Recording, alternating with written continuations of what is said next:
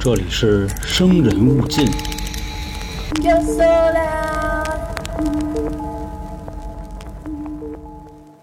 大家好，欢迎收听由春点为您带来的《生人勿近》，我是老航。就在这几天啊，群里的朋友应该都看见了吧？咱们的另外一张专辑啊，《三角铁》，聊了点非常硬核、非常干货的内容。现在呢，也是情感类节目的高频更新阶段，你会发现呀，很多的内容全是这类题材。另外，最新的这期啊，也请到了我们的风水先生永成。跟大家分享一下啊，如何正确的招桃花。另外招的啊还是优质桃花。在节目里呢，也给各位分享了怎么在家里找位置，怎么去最简单的啊布一个属于自己的桃花阵。这些东西啊，反正我听了以后觉得门槛呢还是挺低的，因为我开始啊也以为是需要多少道工序，多少件东西，后来一听呢也没有那么复杂。所以感兴趣或者有需要的朋友啊。在听完这期节目的同时，也可以去收听另外一张专辑《三角铁》的最新一期节目，招桃花那个啊，包你不虚此行。收听的方式呢，可以直接在喜马拉雅搜索“三角铁”进去听就行了。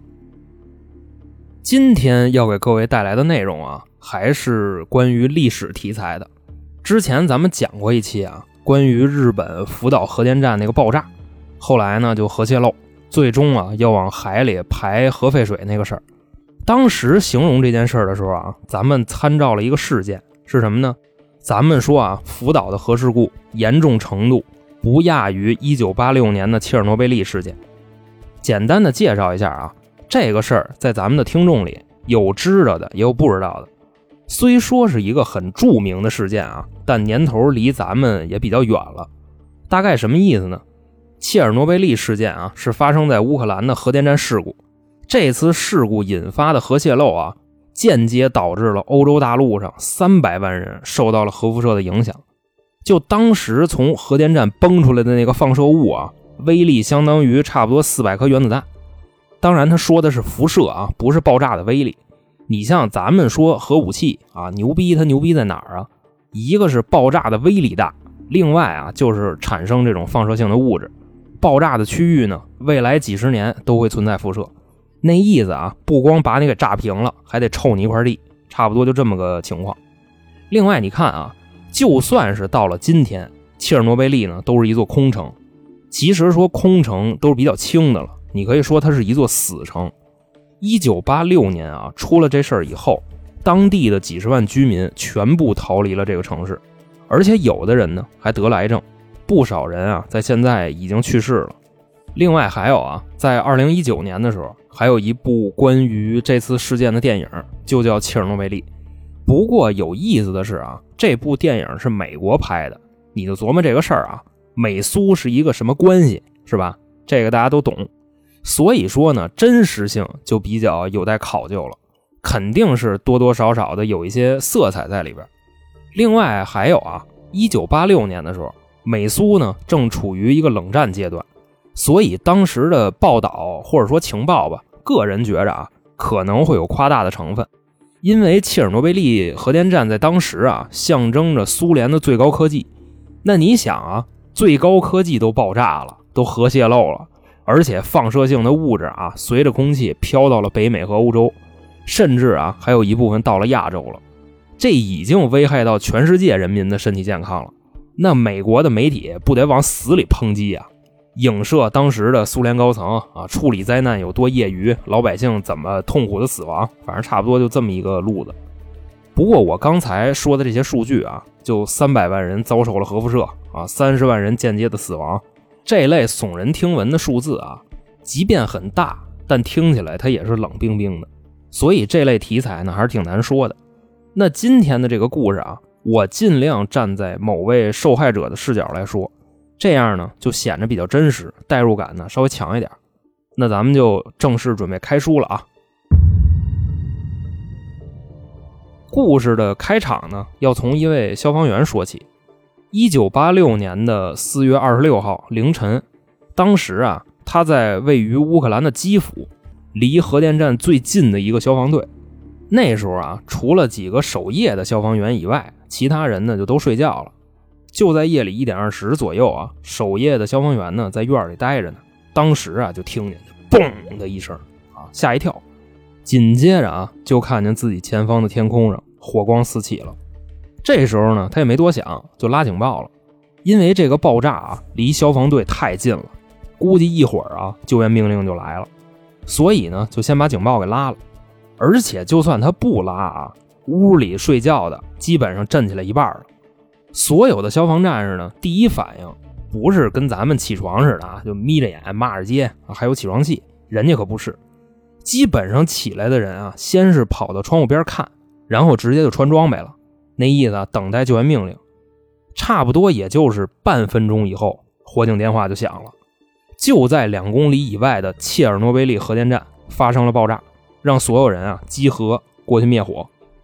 这个时候啊，所有的消防战士穿好了装备，登车前往核电站。但他们所有人啊，都以为这只是一场普通的火灾，根本就没往核爆那儿想。可能是八几年啊，大家对这个核爆炸或者是核泄漏没有什么概念，也就几分钟的时间啊，他们就到了。从车上呢，把那个水管子拉出来，准备救火。所有的消防战士啊，拎着水管子就奔那个反应堆的废墟里边去了。时间呢，差不多过了有个两三分钟，有的消防员的状态啊，就明显不对了。其中几个人啊，从反应堆里边出来了，一屁股就坐地下了。旁边的人就问啊，说我怎么了？怎么了？坐地下的人呢，也说不了话，就在那儿干呕。这个时候啊，那一小撮消防员就傻了。原来啊，从来没见过这种情况。就在当时啊，旁边的人从地上捡起来一块跟煤似的东西，就在手里那么看，说这个是什么玩意儿？正分析呢啊，大概也就四五秒的时间，这只手整个被烫伤了，而且他当时啊还戴着手套呢，他也感觉不出来是这个东西发热。那么说这是个什么东西啊？这位消防员拿的啊。就是刚才爆炸被崩出来的核放射物石墨，但这些战士根本就不知道，只要跟这玩意儿有近距离接触啊，也就三五分钟，直接就会导致死亡。而且啊，从远处还有一大批不知情的消防战士从各地往这边增援。另外，五公里以外的住宅区，甚至还有好多居民啊，发现着火了，纷纷的从家里跑出来看。他们啊，就站在离核电站最近的那个大桥上，看着远处着火的核电站。这些居民啊，以为自己在看热闹，殊不知啊，现在的空气里弥漫的全是放射物，而且有的人啊，还在旁边问邻居：“哎，你们闻见没有？好像是有一股那个铁锈味儿啊。”旁边人说：“哎，对对对，我也闻见了，是挺怪的那么一股味儿。”那咱们这块说啊。那哪是铁锈味儿啊？那个就是核辐射已经到了这边了。非常负责任的说啊，今天出来看火灾的这些人，大部分未来都活不过十年，因为这个位置核辐射啊已经非常强了，超过了安全值一百倍都不止了。随后啊，有的人就感到了恶心、头晕，这部分人呢也就相继回家了。但谁也不知道啊，今天发生的这件事儿会改写他们的命运。说到这儿啊，我觉得就有必要给各位道一下书了，因为是核电站爆炸嘛，所以呢，就先要给各位介绍一下它是怎么炸的。而且这次事故啊，发生的特别让人难以置信。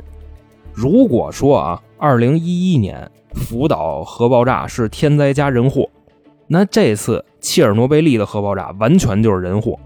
其根本原因啊，就是几个工程师失误操作，直接引发的反应堆爆炸。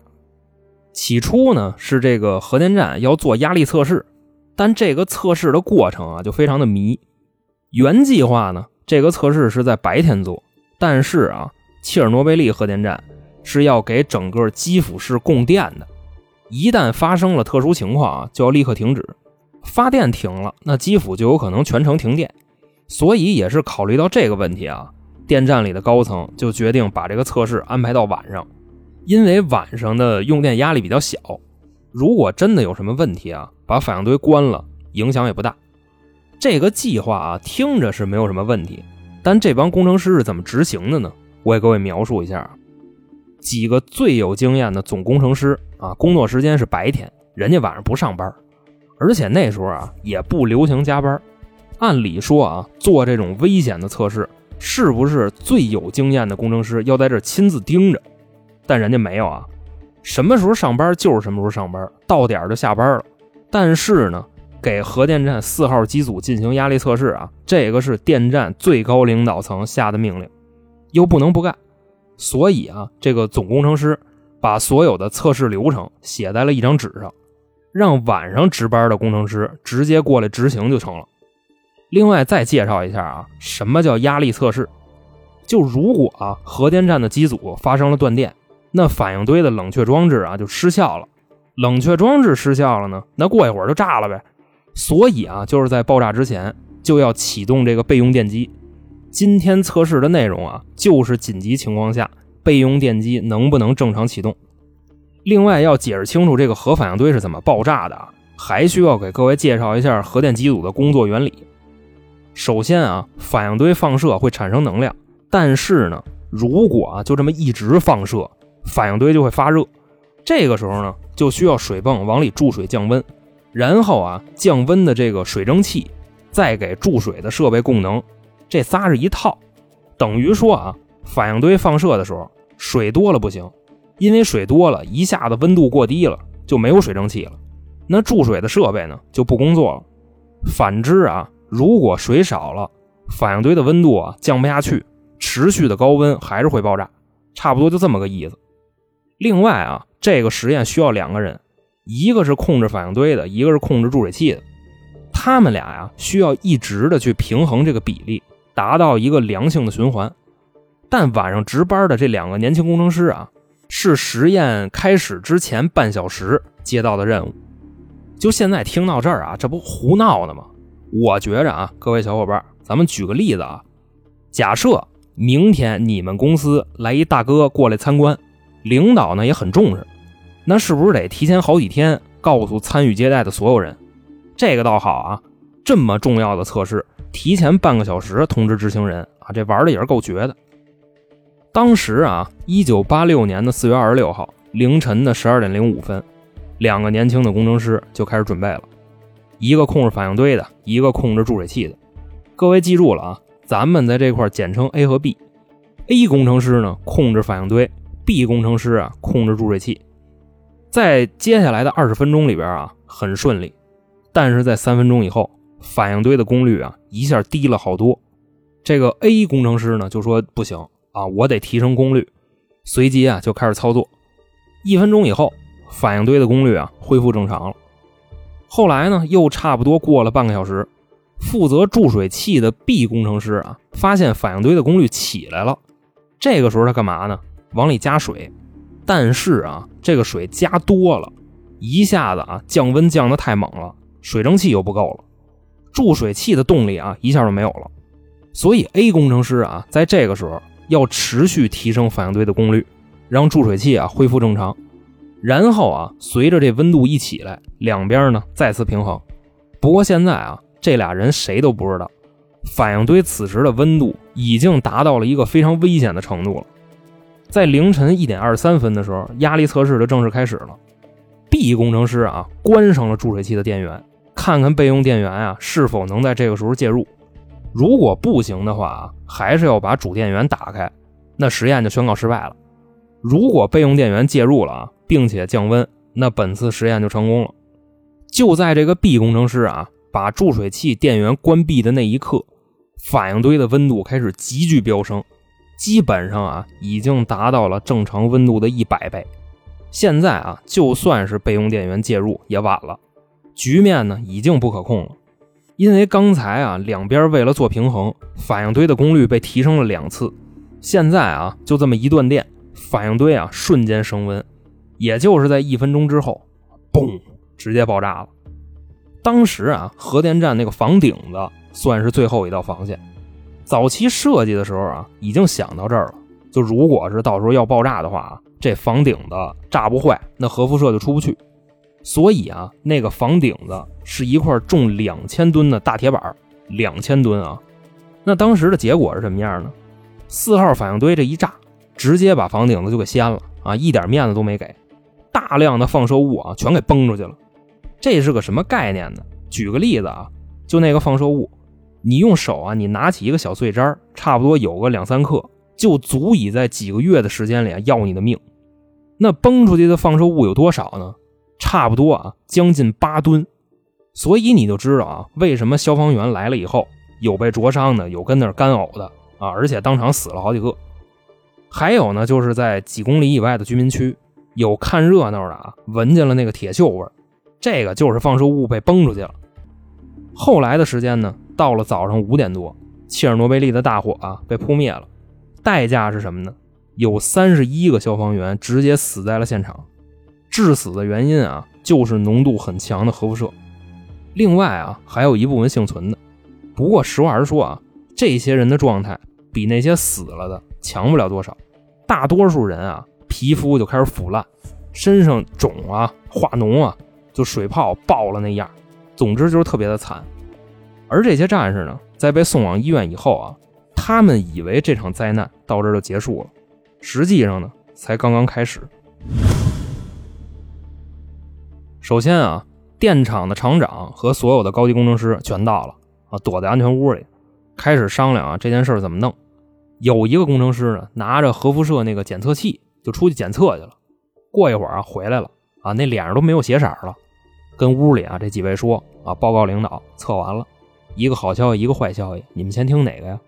那厂长啊说你别废话了啊，先说好消息，咱们稳定一下军心啊。好的，厂长，好消息是吧？啊，行，咱们厂附近这个辐射值啊，大概在三点六伦琴左右。伦琴这个单位啊，给各位介绍一下。人体啊，能够承受的正常辐射值差不多是零点一伦琴，三点六伦琴呢。虽说这个数值很危险，但在短时间内啊，不会对人体造成太大的伤害。所以说啊，这个数还说得过去。这工程师啊，就跟领导说啊，好消息就是咱们厂现在的辐射值是三点六伦琴。那厂长就问了啊，那坏消息呢？坏消息啊，就是我这个测辐射的表上限就是三点六啊，再高测不出来了。这厂长呢，冲他一乐，哦，这么回事啊？啊，把牙给我轰出去！我当一脚就给踹出去了。那咱们这块说啊，刚才出去测试的工程师回来以后，脸上不没有血色了吗？那实际的辐射值啊，这时候已经五百伦琴不止了，超过正常值的将近五千倍。另外这块啊，还有一个小细节是什么呢？苏联的高层啊，在切尔诺贝利这个事儿发生了三十六个小时以后。才决定疏散附近的居民，这听着就不大对，是吧？按理说不是应该当时疏散吗？但是啊，就没有这么做。原因啊，可能有俩。首先，切尔诺贝利这个核电站的名字是根据前苏联的一位伟人来命名的，是谁呀？列宁。当然啊，切尔诺贝利这个名字是乌克兰语音译过来的，可能啊听着没有什么关系。但实际上啊，就是根据列宁来命名的。如果这个核电站炸了啊，那丢的是谁的人？根本不是电厂厂长的人，也不是基辅市长的人，丢的是整个苏联的人。所以在当时啊，应该是把消息给压了。后来啊，是这些消防战士外加上附近的居民，一个接一个的倒，才发现啊，瞒不住了，开始疏散附近的群众。第二个原因啊，就比较好理解了。这个电厂的厂长啊，他觉着这局面还能控制，如果上报了啊，自己也逃不了罪责，干脆啊，自己先把这消息给压了，然后再安排手底下的工程师处理。想的倒是挺好的啊，那处理得了吗？咱接着往后说。这个事儿啊，被捅到了最高层以后，先是想办法补救。现在呢，第一要务就是阻止核辐射继续扩散。但是啊，在电厂附近，辐射值已经爆表了。高的离谱，根本就没法接近，所以啊，高层们就想了一个办法，是什么呢？紧急调来两千架直升机，从切尔诺贝利的上空啊往下空投化学品来稀释核辐射。后来啊，直升机一到，拉着几个大包就往下扔，但直升机和里边的飞行员同样受不了这个核辐射。你就看啊，那个直升机在天空上方就这么飞着，到了这片地方啊，也就几十秒开始失控。随即呢，就撞上了旁边的电线跟烟筒，直接就栽下来了。就在这个时候啊，特别提气的一幕出现了，是什么呢？后续的空军战士就没有怂的，他们知道这次的任务啊，基本上是有去无回，但还是啊，相继的登上直升机，拉着大包就往里边进。有不少人啊，直接就掉在里边。这种拿人和直升机去填辐射，一直持续了六天，局面呢，只能说啊，有些许的好转。但这个呢，并不能根本的解决问题，因为放射物啊，不光是在空气里往外扩散，还会怎么样呢？反应堆还有可能往地底下钻。什么意思呢？现在四号机组不是已经炸了吗？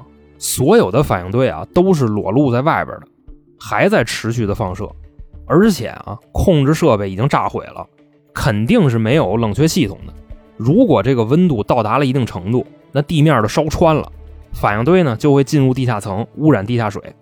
如果这件事发生了啊，后果比现在严重一百倍。所以现在呢，需要怎么样啊？两步，一个呢是要挖一条隧道，把这些所有散落的放射物啊放进去，然后用水泥给封上。这块呢就跟一个大墓地似的，把这些核废料给盖上。那在干这件事之前，还需要啊人工清理散落在地上的这些放射物。因为如果不清理，挖隧道的人就进不去啊，进去几分钟就死了，那还挖什么呀？所以啊，就还是得清理，而且呢，还得人工清理。这个时候啊，高层们就请了一位将军，把这个事儿啊，直接就跟这位将军说了。这将军一听完呢，就急了，说：“你们这叫什么呀？啊，这不就是让我的士兵去送死吗？你们家是疯了吗？他们又不是机器人，谁能受得了这个呀？”这高层说呀。你的这些顾虑我都理解，但之前的飞行员跟消防员不也都是这么干的吗？你们是军人，现在国家需要你们，你们就得挺身而出。将军呢，这个时候拦了一句：“啊，行行，我知道了，那我带队办这个事儿。”后来呢，从苏联各地调来了大概三千名士兵，将军呢就把这个事儿全部给他们复述了一遍。说完以后啊，他们的反应。跟之前的飞行员一样，没有怂的。面对这个死亡任务啊，所有人默默地穿上了四五十斤重的铅皮外套，等待清理的命令。将军呢就跟他们说：“我呀会一直跟你们待在一起。我作为你们的军官，不可能在后边缩着，我第一个上。”说完了这个啊，拿着一个辐射的探测器就往厂房里边去了。当时所有人的目光啊。就一直聚集在这位将军身上，他就是这片地最大的背影。大概啊，过了两分钟，将军回来了。那他带回来的数据是多少呢？这块地的辐射量啊，已经到达了一万伦琴，是正常值的十万倍。就算是穿着铅皮外套、戴着防毒面具进去，也扛不住三分钟。而且啊，参加这次行动的所有人，未来都不会活过十年。将军这个时候就跟他们说呀：“兄弟们，一定要记住啊，把那些地上的放射物想办法弄到堆芯的位置。每个人在里边停留的时间绝对不能超过三分钟，一定不要贪功。哪怕进去以后啊，你直接就想出来，我都不会拦你。明白了吗？那现在清理开始。”这句话一说完啊，士兵们分着批次的就往里进，挨个啊把地上的这些放射物。推到堆芯里边，这个过程啊持续了很久。目前啊，这个行动看似很顺利，但新的问题又来了。当把这些核废料聚集在一起，它们互相之间也会放射，还是会产生高温。虽然啊已经被炸过一次了，能量有所减小，但如果不进行降温，那还有第二次爆炸的风险。当时啊，现场的核物理学家说了一个解决办法。而且呢，这是目前唯一的解决办法是什么呀？就是需要三个工人潜入地下的蓄水池，手动打开闸门，把水放出来，给堆芯降温。不过目前看来啊，地下水池里的辐射也非常的强，就算下去以后你回来了，基本上你也活不过一个月。事儿呢就是这么个事儿，把这消息啊就告诉电厂里的工人了，看他们谁愿意去。最开始呢。工人们就说：“这不就是让我们去送死吗？我们才不去呢。”后来，这个物理学家就跟他们说：“现在啊，只是四号机组爆炸了，如果不进行降温，发生二次爆炸，那剩下的三个机组一个也别想跑，全炸。等到那时候啊，整片欧洲大陆就彻底完蛋。说到这儿啊，原本嘈杂的会议室瞬间就安静了。大概呢，过了那么四五秒，有一个工人站起来了，我去。与此同时，也有另外两个站起来了，同时喊我也去。刚才讲话的物理学家啊，这个时候把眼镜摘下来了，他揉了一下眼睛，特别哽咽地说：“啊，好，那我把后边的细节跟三位交代一下。这三个工人呢，穿好了防护服，并排啊走进了堆芯下方的蓄水池。这条几米长的路，可能啊就是这三位英雄的不归路。进入了蓄水池以后，他们把手电打开，一点一点的往前蹭。”也就不到一分钟，手电就坏了，因为辐射实在是太强了，电气设备啊是没法在这种环境下工作的。他们头戴的摄像机只能隐约看见一点前方的景象，但是啊被辐射干扰的全是雪花。就即便这样啊，他们仨还是在 7K 的水池里边继续往前走。这时候呢，他们已经感受到身体有明显的不适了，开始头晕、恶心。但他们谁啊也没有回去的意思，继续往前走。终于啊是看见水闸的开关了，三个人一使劲把水放出来了。这回行了，从咱们仨来说应该是完成任务了。长舒了一口气啊，咱们该回去了。扭头往回走的时候啊，有一个人已经站不住了，另外两个也非常的难受，但是呢还是把他拖起来了。三个人啊就这么互相拽着。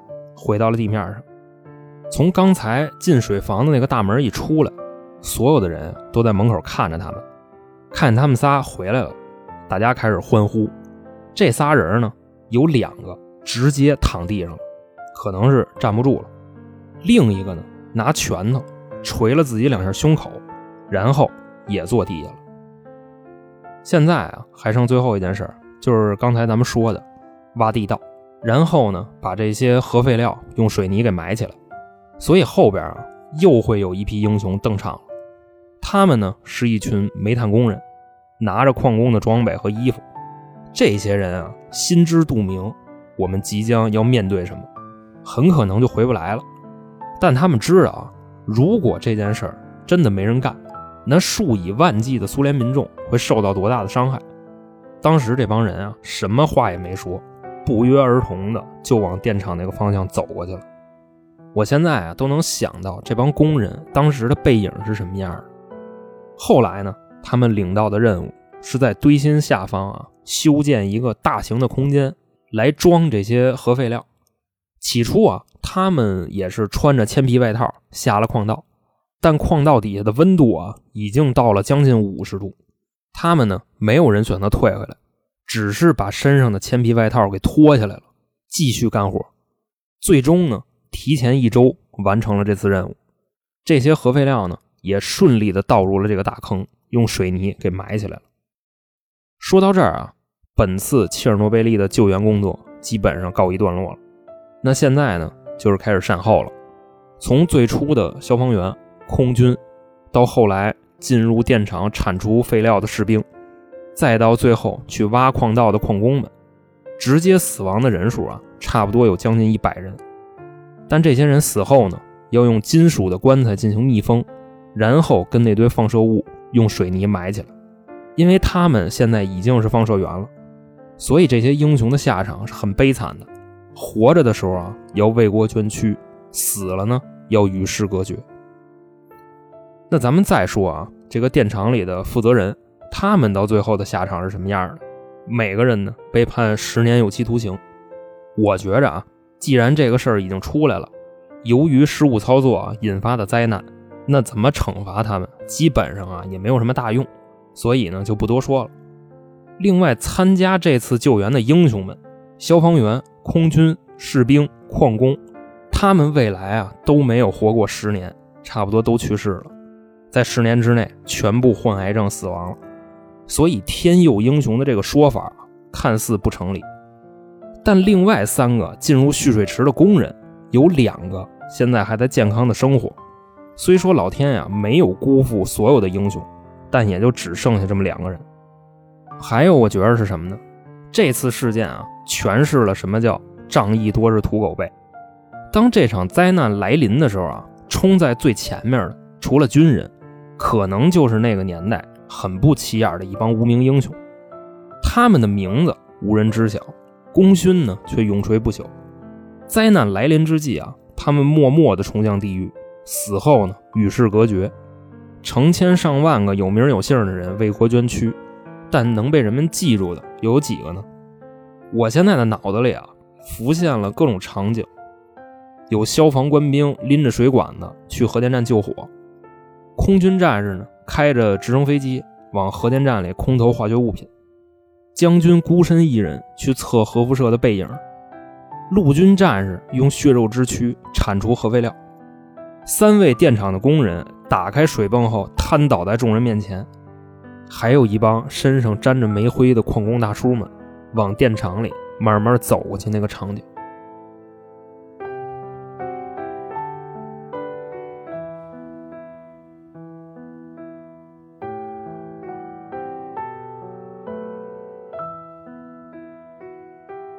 好了，这个就是在一九八六年震惊世界的切尔诺贝利事件，在这儿呢。就为各位讲述完毕。相比于日本的福岛核泄漏啊，为什么很多人对切尔诺贝利事件持一个积极的评价？我想啊，这就是在赞美这些无名英雄。他们呢，用血肉之躯换来了苏联人民或者乃至全欧洲人民的正常生活。你在反比福岛，要把核废水呢往海里倒，差不多呀，就这么个意思。最后呢。也是想起了咱们二零年初的那次疫情，就是在近几年啊，咱们也有这么多的无名英雄在保护着我们。你像所有的医护人员、各地的党员或者物业啊，在每个小区门口执勤；再或者呢，还有很多货车司机免费出车往武汉运物资。所以结合这类事儿吧，我们就能看出来谁是最英勇的人，谁是最可爱的人，向他们致敬，好吧？今天的节目呢？到这儿就结束了。既然朋友们听到这儿啊，跟大家同步一个消息：近期呢，我们开通了微博，里边啊发了一些台里聚会的照片，或者说台里的一些动态啊，还有我们参加的一些活动。如果您平时玩微博的话，希望可以关注一下。微博名呢叫“春点小播客”啊，一搜就能搜着。在节目的最后呢，跟大家介绍一下近期台里的情况啊，因为有很多新朋友不了解我们。目前呢，我们有三张专辑，除了您现在听的这个啊，还有两个其他的，也是咱们台的原班人马。一个叫三角铁，主要分享一些我们在生活中有意思的经历。另外呢，还会经常请一些嘉宾啊，擅长特殊领域的，比方说男女情感啊、风水算命啊、孩子不孝啊、爹妈胡闹啊，大概就这类题材。还有一个呢，叫开卷无益，说的呀，主要是我们看完一些名著。产生了好多歪七扭八的想法，绝不是一板一眼的点评啊，更像是趣味的解读。所以喜欢我们的朋友呢，建议各位三张专辑也都听一听。还希望各位加入我们的新米团。现在呢，年费会员和连续包月啊，有一个很大的折扣，差不多是单买的一半。您加入了以后呢，就可以收听以上三张专辑的所有抢先听内容。除了这个呢，我们还有一个小店，里边啊有好多不错的商品。都是娇姐精心挑选的，女孩子挑的嘛，东西肯定是面子里子都有啊。各位可以点击主播头像，然后从电商小铺那块进去，看看里面有没有自己需要的啊，买点。另外呢，如果您希望跟我们互动啊，投稿啊，跟主播聊天啊，再或者说收听下架的节目，欢迎关注微信公众号“春点”啊，就是汉字啊，春天的春，字典的典，春点。这里边啊有进群的方式和一些下架的节目。那行，今天就这么着。我是老航，我们下期再见。